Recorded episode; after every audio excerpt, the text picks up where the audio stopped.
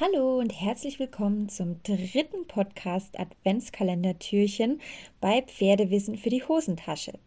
Ich bin Tamara von Equihumana und unser heutiges Thema nennt sich Form follows Function.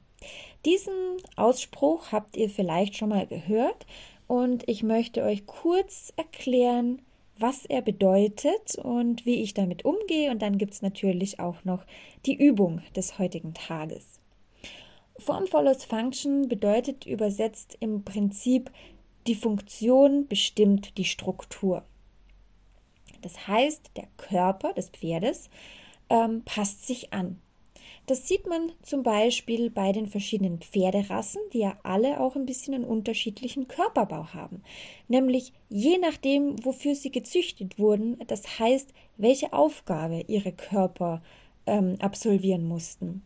So haben wir zum Beispiel bei Vollblütern, die dazu gezüchtet wurden, dass sie auf der Galopprennbahn ähm, sehr schnell galoppieren, also schnelle und explosive Kraft haben, ähm, finden wir da eben einen bestimmten Körperbau und zum Beispiel auch eine sehr hohe Faszienspannung.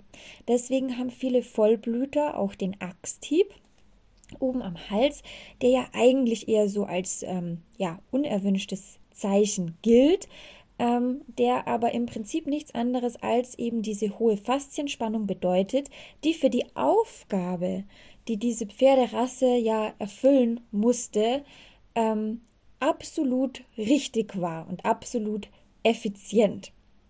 Genauso sehen wir das häufig, dass äh, der Körper, der ist wahnsinnig schlau, der kompensiert manchmal. Also ist der Körper oder zum Beispiel ähm, ein Gelenk äh, an bestimmten Stellen sehr mobil, vielleicht sogar überbeweglich, ähm, dann kann es schnell passieren, dass die Muskulatur in diesem Bereich oder aber in einem dazugehörigen ähm, Bereich besonders fest wird, um praktisch dieses zu viel an Bewegung einzuschränken und einzugrenzen. Da macht sich dann die Muskulatur fest, damit praktisch der Bewegungsradius ähm, dadurch eingeschränkt werden kann.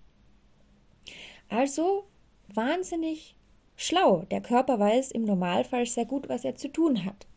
Ein weiteres Beispiel, das habt ihr sicher auch schon gesehen, ähm, wir haben oder ich habe einen jungen Tinker angeritten, der hatte am Anfang noch recht wenig Kraft, vor allem Schubkraft in den Hinterbeinen. Und am Anfang, wenn man dann vom Schritt in den Trab ging, ähm, hat er sich einfach ähm, ein bisschen behelfen müssen, weil die Kraft gefehlt hat und hat seinen Kopf und seinen Hals verwendet, um damit so ein bisschen Schwung zu holen, damit er dann in den Trab übergehen kann. Ist natürlich auch eine in Anführungszeichen ähm, unerwünschte Handlung oder sieht eben nicht äh, hübsch aus, war aber einfach aufgrund der fehlenden Kraft und mit dem Training hat sich das dann verbessert und er musste das nicht mehr tun, sondern konnte in, mit gleichbleibender Kopf-Hals-Position vom Schritt in den Trab übergehen. Damit möchte ich sagen, euer Pferd läuft per se also nicht gut oder schlecht, sondern so, wie es der Körper oder auch die Muskeln gerade leisten können. Das heißt, wie euer Pferd geht, also die Körperhaltung und auch das Bewegungsmuster, ist im Prinzip eine Art Kommunikation. Denkt an die Übung von gestern. Es gibt also nicht gut oder schlecht. Es ist erst einmal ein ist-Zustand und nachdem wir gerade erfahren haben, was der Körper alles kann, ist es im Normalfall auch ein sehr logischer und schlüssiger Ist-Zustand. Durch gezieltes Training wird sich natürlich das Bewegungsmuster ändern.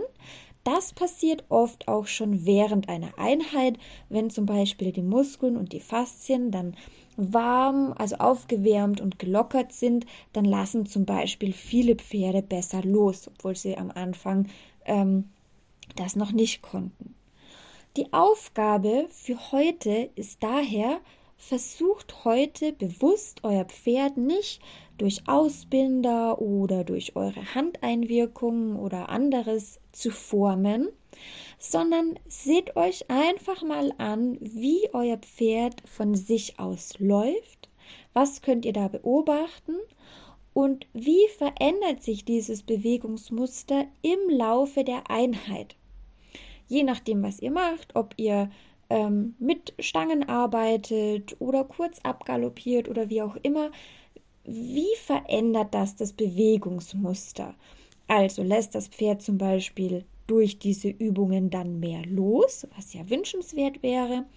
Ähm, dann wisst ihr, dass das die richtigen Übungen für dieses Pferd waren am heutigen Tag, wird das, wird das Bewegungsmuster nicht besser, sondern bleibt gleich oder wird im schlimmsten Fall sogar noch schlechter, dann wisst ihr, dass ihr nächstes Mal andere Übungen ausprobieren müsst. Ja, also das ist dieses Kommunikationsmittel. Das ist das, was ich meine. Dadurch wisst ihr dann, wenn ihr das nicht bewusst formt, sondern geschehen lasst, wisst ihr, ob die Arbeit, die ihr gemacht habt, die richtige für dieses Pferd an diesem Tag war. Ich wünsche euch viel Spaß beim Üben und wir hören uns morgen wieder beim nächsten Türchen.